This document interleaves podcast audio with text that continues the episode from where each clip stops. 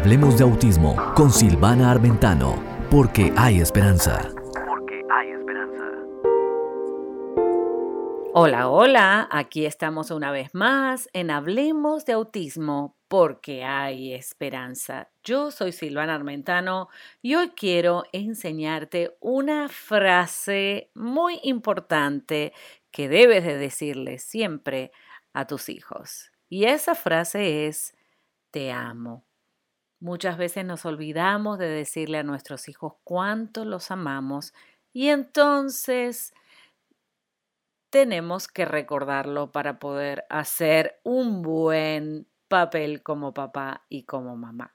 Recordemos que amamos a nuestros hijos tal como están. En cualquier situación de nuestra vida, vamos a amarlos con amor genuino, con amor puro, con un amor sincero. Ellos son muy importantes para nuestra vida. Dios nos escogió como los padres perfectos para nuestros hijos. Muchas veces nos preguntamos, ¿no? O te preguntas, ¿seré yo el papá o la mamá perfecta para mi hijo? Sí, esa es la respuesta.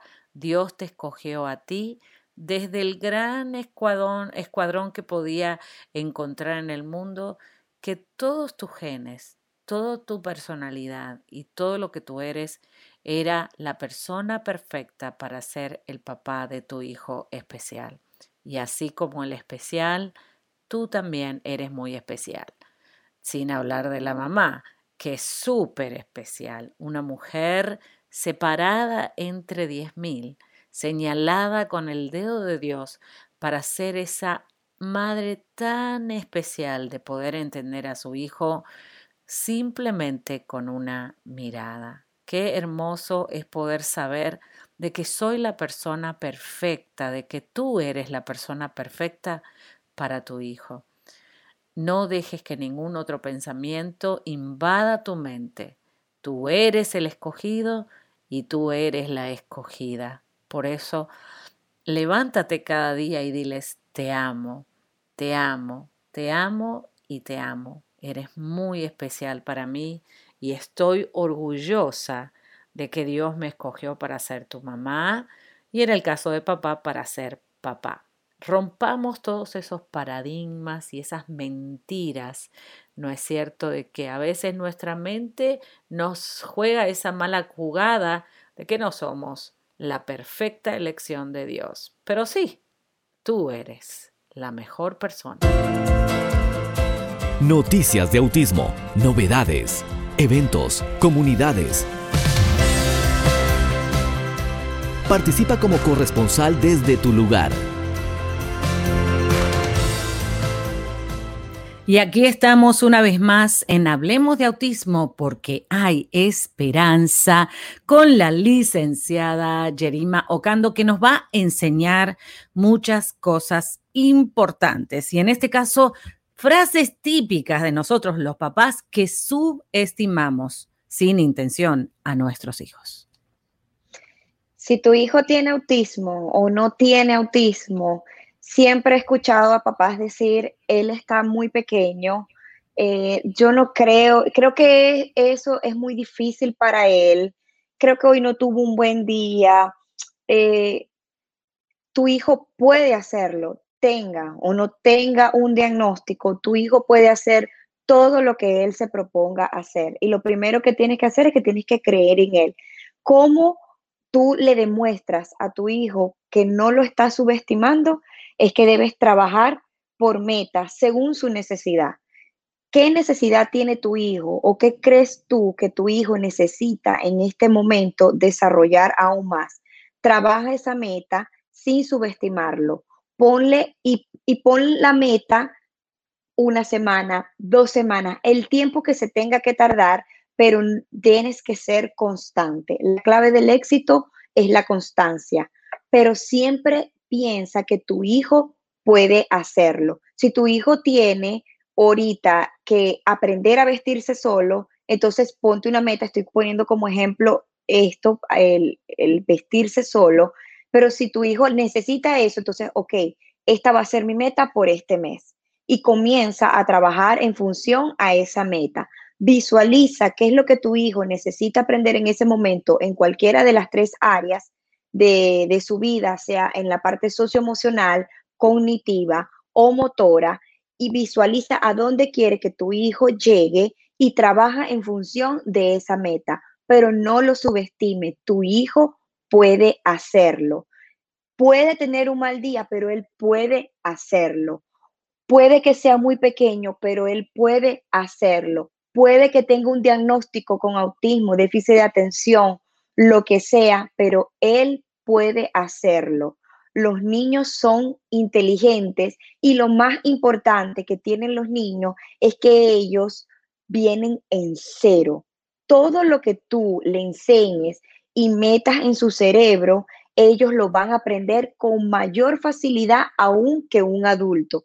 Por eso es muy importante cuidar a nuestros niños, porque esto puede ser para bien como puede ser para mal. Pero si tú estás enfocado en trabajar con tu hijo, todas las metas que tú tengas para él, que por supuesto van a ser buenas metas, porque los padres la mayoría de los padres siempre queremos lo mejor para nuestros hijos, él lo va a poder lograr. Los niños son esponjas que absorben todo lo que nosotros le damos y todo lo que tú le enseñes a tu hijo, él lo va a aprender. Créeme que así funciona. No importa si tu hijo tiene una condición o no la tenga, los niños pueden lograr todo lo que él crea que puede lograr y él va a creer que lo va a lograr porque tú le vas a enseñar que él lo puede lograr.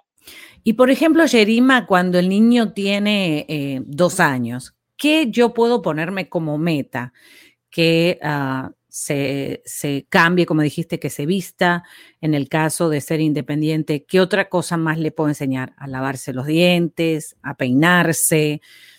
¿Cuál sería algún otro ejemplo que podamos darle a los padres para que se pongan como meta a un niño que está que tiene dos años de edad, ¿sí? Es depende de la necesidad. Si el niño tiene retraso en el habla, tú dices, bueno, yo hoy voy a trabajar con el habla. Y lo, que, lo que puedes hacer, que funciona mucho con niños típicos y atípicos, es que puedes colocar letreros de la, eh, eh, por ejemplo, en una mesa colocas mesa o table, depende, no sé, el idioma que tú quieras que el niño obtenga. Me imagino que en este caso es español porque estamos hablando en castellano, pero em, identifica las cosas por, con letreros. Ahora, si tú quieres que el niño, bueno, es que el niño aún no se viste solo, entonces comienza por tareas pequeñas. Bueno, hoy quiero que el niño eh, se ponga su underwear solo, entonces sea el interior solo. O bueno, entonces mañana voy a hacer que se ponga el interior y el pantalón solo o, como hice yo con mi hijo, quiero que identifique primero cuál es la parte derecha y cuál es la que está al revés para que sepa dónde va el botón y, y dónde va la etiqueta. Ah, bueno, quiero que mi hijo hoy aprenda a identificar primero la etiqueta para que sepa cómo va el pantalón. Entonces, trabaja por pasos. Es depende de la necesidad que tu hijo tenga. Primero identifica qué necesidad tiene tu hijo. En mi caso, la necesidad de mi hijo siempre fue el habla. Siempre fue el habla. Eh, y luego yo empecé a trabajar en las otras áreas, como en la parte motora, que era la parte de vestirse solo, comer solo. Puedes comenzar a trabajar con tu niño este, a que ya coma solo, con la cuchara, y entonces ahí estás trabajando la parte motor fina, eh, que se cepille los dientes, que recoja sus juguetes, que tareas sencillas, tareas sencillas, no puedes comenzar con algo muy complicado porque si bien él puede hacer todo lo que puede hacer, es un niño, obviamente, no podemos mandarle a hacer, ve a cortar el césped o... claro. Estoy exagerando, es muy propio de mi cultura ser muy exagerada, pero eh, no podemos tampoco, ah, bueno, mi niño puede hacer todo, ya yo lo voy a mandar a hacer algo, no, pero ponle tareas pequeñas que a medida que él va dominando una tarea, él va a dominar las, todas las que venga, pero en un niño de dos años puede comenzar si tiene problemas con, habla, eso, eh, identificar las cosas con letreros y comenzar con tareas en el hogar pequeñas, y recoger tus juguetes, bañate solo, con supervisión. Siempre esté oh, allí con supervisión, identificando de que lo esté haciendo bien para que puedas corregir, esto se hace así, esto nunca eh, tendemos, porque hasta yo lo hago, a decirle mucho un no, pero el cerebro no absorbe la palabra no. No veas ese árbol verde que está afuera tú ya de una vez ves el árbol verde, porque la palabra no, el cerebro no la, no la absorbe. Eso pasa mucho con los niños. Siempre háblale en forma afirmativa a tus hijos. Wow, qué poderoso. Nos vas a tener que dar una clase de las palabras afirmativas para usar eso de que el cerebro no acepta no y los maridos creo que tampoco. no, no lo entienden. Qué bueno, Jerima. Y aquí entre risas y mucha información importante, queremos saber tu información para que la gente se pueda contactar contigo y obviamente poder ayudarlos a través de toda la asesoría que tú das. Si quieren contactarse conmigo, pueden llamar a mi número de teléfono 305-833-0374 o escribirme a mi correo electrónico yerimocando.gmail.com o si necesitan alguna asesoría para adecuar la protección según sus necesidades, pueden hacerlo a yerimocando.hoasesores.com o nuestra página web www.hoasesores.com. Perfecto, eso es hoasesores.com, muy fácil de encontrar en todas las redes. Qué bueno, Yerima, disfruté muchísimo hoy la lección que nos diste, así que te dejamos para la próxima vez. Muchas gracias. A ti. Y a ti que estás ahí, recuerda que tenemos mucho más en este programa que está súper cargado, así que Quédate en sintonía, no te vayas e invita a una persona a escucharlo contigo. Hablemos de autismo con Silvana Armentano, porque hay esperanza. hay esperanza. Entonces piensa en esto. Una idea sin acción es lo mismo que nada.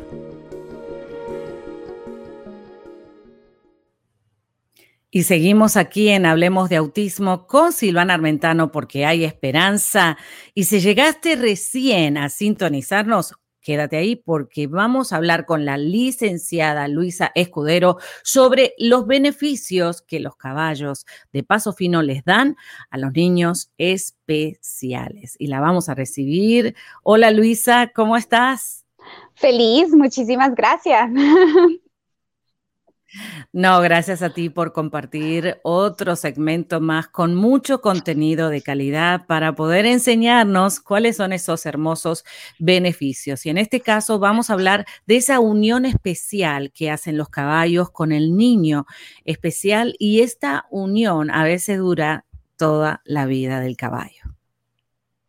Sí, eso es lo que queremos siempre inculcar, inculcar esa unión esa unión de que no importa en qué edad el estudiante tuvo contacto con los caballos, que siga creciendo con eso.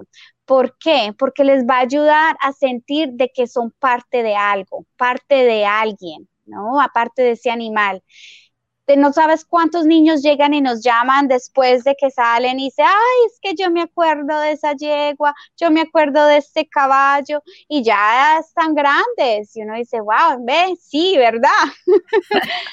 Pero ese impacto que le da el caballo al estudiante es, debe de ser siempre por vida. Por, por eso siempre hay que empezar por el entendimiento de regular no, todo nuestro ser ¿sí? Nuestra conciencia, nuestra parte mental, ¿verdad? Nuestra parte emocional, nuestra, nuestra parte espiritual con el caballo.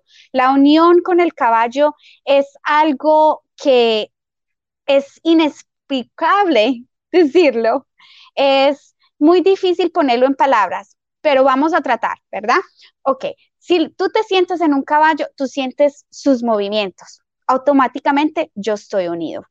Si yo llego y guío el caballo, pienso, voy para, la, para ese punto, ¿sí? Y voy a dirigir mi caballo hacia allá, ya tengo esa conexión, esa unión que lo estoy haciendo a través de mi cuerpo, con mi pensamiento, con mis sentidos y con mi decisión. Mi decisión de lograr ese objetivo que mi compañero, el caballo, es parte, ¿sí? Ahora, la unión del caballo llega repentina. Puede ser solamente desde que desde chiquitos, pues los padres, ustedes les pueden estar siempre leyendo caballos de animales que tienen esa, esa conexión con el caballo. Entonces eso puede ser, no sé, ancestral o de alguna manera de su familia, donde puedan reconocerlo en su memoria de que hay una conexión con el caballo. Tal vez lo ve en las películas. En este momento estamos viendo muchas películas, muchos episodios donde incluyen los caballos. El caballo es un símbolo de, de seguridad, de empoderamiento, de fortaleza, de sabiduría, de libertad.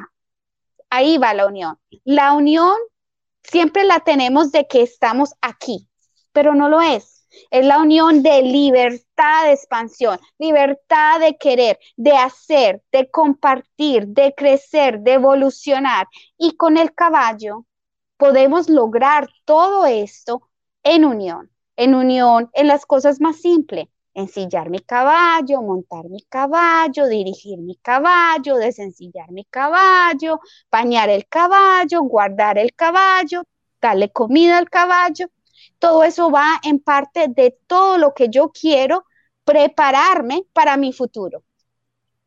en unión con el caballo. Y tengo una curiosidad y siempre tuve esta pregunta.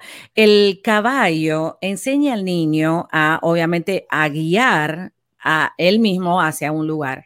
¿Puede ser ese el pre de manejar un automóvil? Exacto, claro, es la decisión. Tú te montas en, el, en, el, en tu carro, ¿sí? Automáticamente, ¿qué es lo que tienes que hacer? Activar tus sentidos. ¿Qué es lo que el caballo enseña? Tengo que activar mis sentidos. ¿Sí? Oh, tengo un propósito de llegar allá en el, en el carro voy, oh, tengo que coger aquí a la izquierda, tengo que ir aquí a la derecha, tengo que parar, tengo que guiarme por las, las regulaciones que hace el caballo, necesita también esas regulaciones. No puedes llegar, es que, es que voy para allá y mi cuerpo está para todos los lados, el caballo no le va a llegar allá. El mismo del carro. Con el carro tú tienes que tener esa intención, dirigirlo, estar pendiente, poder reaccionar y con el caballo empieza todo eso, esa unificación de tu vida personal, individualmente, y poder compartir esa experiencia con el caballo, poder seguirla, poderla, poderla crecer más. ¿Cómo podemos crecer con el caballo? Dándonos cuenta. ¿Cómo nos vamos a dar cuenta? Participando. ¿Cómo vamos a participar? teniendo la seguridad que puedo. Es solamente el querer.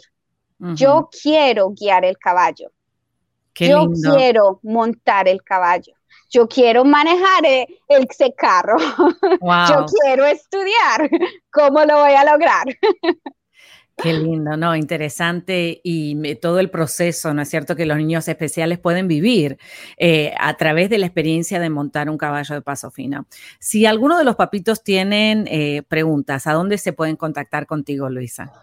Sí, se pueden comunicar conmigo a través de la página web LFI Riding Institute o por mi, el teléfono es 305-879-9244.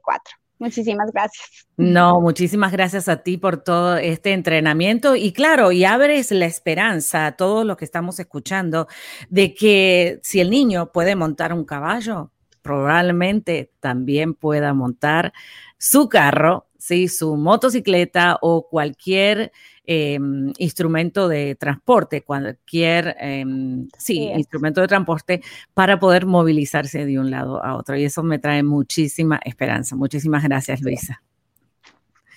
Adiós.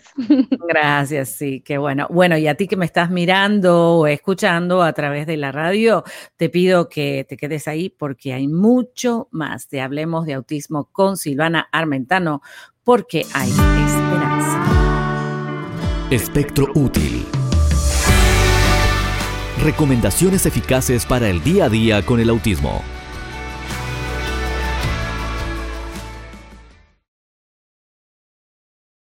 Y aquí estamos una vez más contigo en Hablemos de Autismo con Silvana Armentano, porque hay esperanza. En esta gran oportunidad tenemos el privilegio tan grande de tener a la licenciada Jocelyn Terreros desde México, que nos va a enseñar hoy cómo desarrollar la paciencia, algo que tenemos que tener a cada rato desarrollada cuando tenemos un niño especial en nuestro hogar. Así que vamos a darle la bienvenida a la licenciada Jocelyn Terreros. Hola Jocelyn, ¿cómo estás? Hola Silvana, muy contenta y ahora el privilegio es mío de estar aquí en tu espacio brindando esperanza, hablando de situaciones que nos sirven mucho a los papitos de niños con autismo.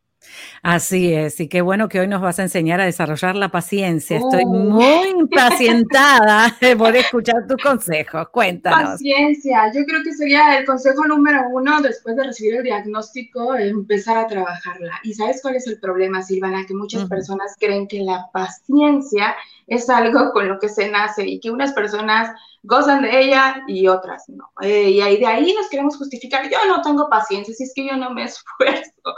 Pero es importante que les quede claro que la paciencia, más que una virtud, es una habilidad que tenemos que desarrollar todos los días de nuestra vida. Y siendo papás con un niño de autismo, muchísimo más. Entonces, bueno, la primera clave que te voy a dar eh, es, bueno, anota las situaciones que te generen desespero, ¿no? Eh, ¿Por qué hago mucho énfasis en anota? Cuando anotamos, nosotros hacemos de una manera más consciente y vaciamos todo lo que puede estar pasando aquí adentro y lo podemos ver de una forma más clara. Bueno, una vez que tengas esta lista de situaciones, entonces lo siguiente es que tú vas a detectar qué situaciones están en tu control y qué situaciones no. Porque, bueno, la idea es liberar carga, ¿no? Entonces tú sueltas lo que no está en tu control y sigues avanzando en lo que sí, pero de la mejor manera. Eh, otra cosa que podemos hacer es mantenerte en el presente. Y aquí yo me declaro culpable de que sé que como papás de niños con autismo, y no me vas a dejar mentir, eh, a veces perdemos la capacidad de disfrutar los pequeños, grandes avances que pueden tener nuestros hijos, ¿no? Eh, y, y, ya avanzó en una cosa, ya aprendió algo que tanto queríamos en el pasado y ahora, a ver, y mañana, ¿y para cuándo va a aprender a hacer esto? Y ya quiero que haga esto. Entonces, es ahí es donde entra la paciencia, aprendamos a desarrollarla porque nos afanamos y ahí se nos puede ir la vida, perdemos la capacidad de disfrutar y esto afecta directamente el desarrollo de nuestros niños y en general a todo el ambiente. La tercera cosa es ejecuta la paciencia y ponte a prueba, o sea, porque esto es como un músculo, ¿no? Es como ir al gimnasio prácticamente, es eh, yo entiendo, desarrollarla es al principio, a lo mejor no vas a lograr lo ideal, pero si no empiezas, pues nunca vas a lograr a tener realmente el control de esa área de tu vida que es tan necesaria porque pues todos vivimos a prisa, todo lo queremos rápido, todo a la microondas, todo al alcance de un clic. Entonces, bueno, pues te prometo que si sigues estos pequeños cambios, van a producir grandes resultados eh, y te vas a sentir muy orgullosa de eso. Y la pregunta que te estaba haciendo es, ¿cómo me doy cuenta de que ya estoy mejor, de que ya estoy mejorando con respecto a la paciencia? Ah, muy bien. Eso básicamente te das cuenta en el día a día, ¿no? Eh, y qué bueno que tocas ese tema. Podemos empezar a practicarlo desde las cosas más cotidianas. Detecta qué es lo que te genera desesperación e impaciencia y vete a esas situaciones, vívelas, vívelas y, bueno, de esa manera se, se, desarrolla y se practica como un músculo, pero ¿cómo nos damos cuenta? Pues bueno, creo que hasta desde el semblante hasta el tono de voz, o sea, ya tienes eh, en general todo en ti cambia. Eh, hasta la manera de ver nuevas oportunidades donde antes por tu impaciencia era, ¿no? Te bloquea, te, no te deja ver con claridad. Créeme, Se pone uno nervioso, ¿no? Créeme, yo era de esas personas y, ah. bueno, no es como que ya se me haya quitado, pero trabajo todos los días y hasta mi esposo me dice, bueno, sí, la verdad es que está eso, que ya, ya has mejorado eso. Menos mal. Sí, sí, pero qué difícil. Y a veces la gente que están con nosotros se dan más cuenta o se dan eh, eh, mejor cuenta, ¿no es cierto?, de que estamos mejor. En el asunto de que ya no gritamos tanto, ni tiramos las cosas por el aire y que podemos resistir momentos de estrés sin cambiar, estar enteros. Yo sé que en una transmisión tú dijiste, una persona que esté completamente entera y cada vez que tengo que pasar por una crisis, básicamente me acuerdo de eso, ok, tengo que estar entera para poder ayudar, porque si yo me pongo al mismo nivel, de la crisis, entonces estamos todos mal. Y eso me ha ayudado mucho, Jocelyn, te lo quiero agradecer públicamente. Y ahora esto de la paciencia lo voy a poner en práctica.